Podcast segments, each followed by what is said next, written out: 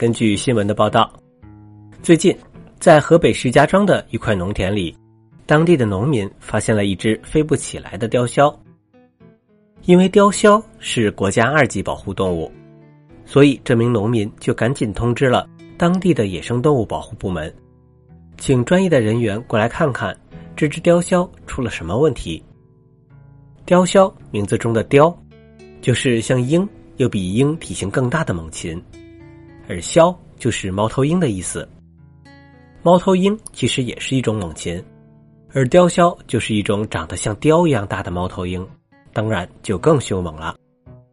它们拥有强健的爪子和尖尖的喙，具有较强的攻击性。一般栖息在平原、森林、荒野这些地方，擅长捕捉老鼠，被称为捕鼠专家。它们有时候也会捕一些较大的动物，比如兔子、鸡、狐狸等等。雕鸮和一般的猫头鹰一样，也是夜行性的动物。白天，它们大多是一动不动的待在树上。到了晚上才会外出，它们的视觉和听觉都十分敏锐。那么，这么一只皎洁敏锐的大型猛禽，为什么会突然飞不起来了呢？当地的野生动物保护志愿者在接到消息之后，就去救助这只无法起飞的雕鸮了。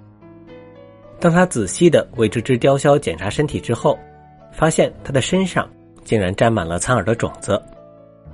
苍耳是一种常见的杂草，在很多地方的田间地头都能够看到它们，尤其是在北方，如果我们去杂草里面走一圈，身上有可能就会沾上几个苍耳的种子了。因为苍耳的种子有一个非常大的特点，那就是在外壳上布满了带有钩状的细细的硬刺，很容易就挂在我们的衣服上了，而它们也很容易粘在动物的皮毛上。苍耳种子的这一个特点。让它既不容易被动物吃掉，又容易依靠动物来传播。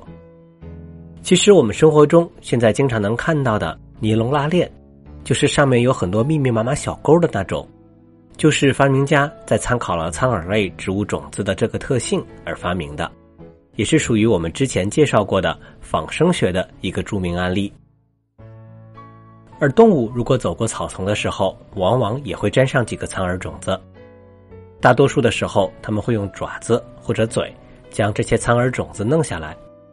不过，这只飞不起来的雕鸮非常的倒霉，志愿者花了两天的时间才将它身上的苍耳种子完全清除干净，一共摘下来五百多只带着小刺的苍耳种子。